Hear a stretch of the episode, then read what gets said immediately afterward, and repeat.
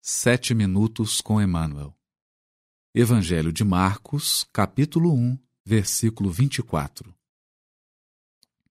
Comentário do livro Caminho, Verdade e Vida, capítulo 144, intitulado Que temos com o Cristo? Ah, que temos contigo, Jesus Nazareno?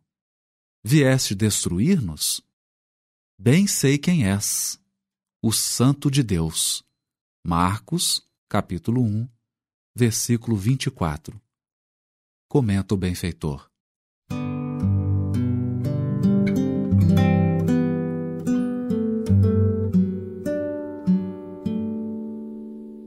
Grande erro supor que o Divino Mestre houvesse terminado o serviço ativo no Calvário Jesus continua caminhando em todas as direções do mundo.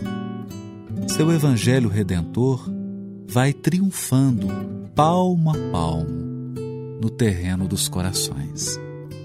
Semelhante circunstância deve ser lembrada porque também os espíritos maléficos tentam repelir o Senhor diariamente.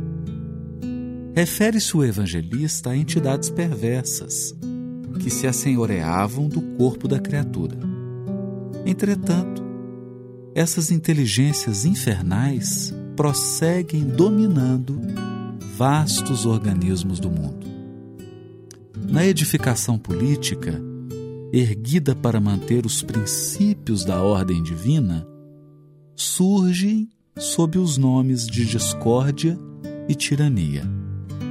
No comércio, formado para estabelecer a fraternidade, aparecem com os apelidos de ambição e egoísmo.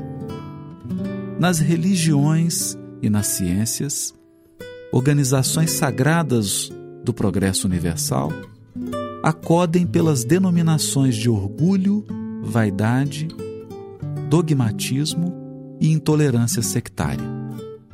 Não somente o corpo da criatura humana padece a obsessão de espíritos perversos. Os agrupamentos e instituições dos homens sofrem muito mais. E quando Jesus se aproxima através do Evangelho, pessoas e organizações indagam com pressa: que temos com Cristo? Que temos a ver com a vida espiritual? É preciso permanecer vigilante à frente de tais sutilezas. Porquanto o adversário vai penetrando também os círculos do espiritismo evangélico, vestido nas túnicas brilhantes da falsa ciência. Esse versículo comentado por Emmanuel se encontra na passagem do capítulo 1 do Evangelho de Marcos, chamada A Cura do Endaimoniado na Sinagoga de Cafarnaum. Vale a pena ler essa mensagem. Entram em Cafarnaum e, após entrar na sinagoga, logo no sábado, ensinavam. Maravilhavam-se do seu ensino, pois estava ensinando a eles como quem tem autoridade e não como os escribas. E logo entrava na sinagoga deles um homem com um espírito impuro. E ele gritou, dizendo: O que queres de nós, Jesus Nazareno? Vieste destruir-nos? Sei quem tu és, o Santo de Deus. Jesus o repreendeu, dizendo: Cala-te e sai dele. O espírito impuro, convulsionando-o e bradando em alta voz, saiu dele.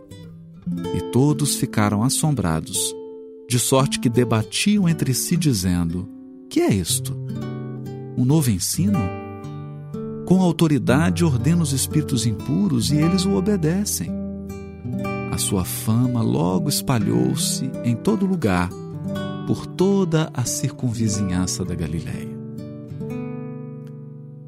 E Emmanuel, ao comentar a passagem, fala de um Jesus que não cessou a sua movimentação. Naquela época, ele peregrinava em torno do lago da Galileia. E agora a peregrinação de Jesus é muito mais ampla, porque ela envolve o mundo inteiro. Há algumas passagens, algumas frases poéticas na fala de Emmanuel. Nesse versículo em especial, nós temos uma dela. Quando Emmanuel diz assim: Seu evangelho redentor vai triunfando palmo a palmo no terreno dos corações, mostrando um avanço do evangelho que não violenta consciências, que não impõe regras, mas um avanço do amor, que de coração em coração vai conquistando o mundo inteiro. E se naquela época quem estava dominado por entidade perversa era um homem em Cafarnaum, hoje adverte o benfeitor, são instituições respeitáveis, instituições centenárias, algumas milenárias que sofrem o assédio do materialismo e o assédio da sombra.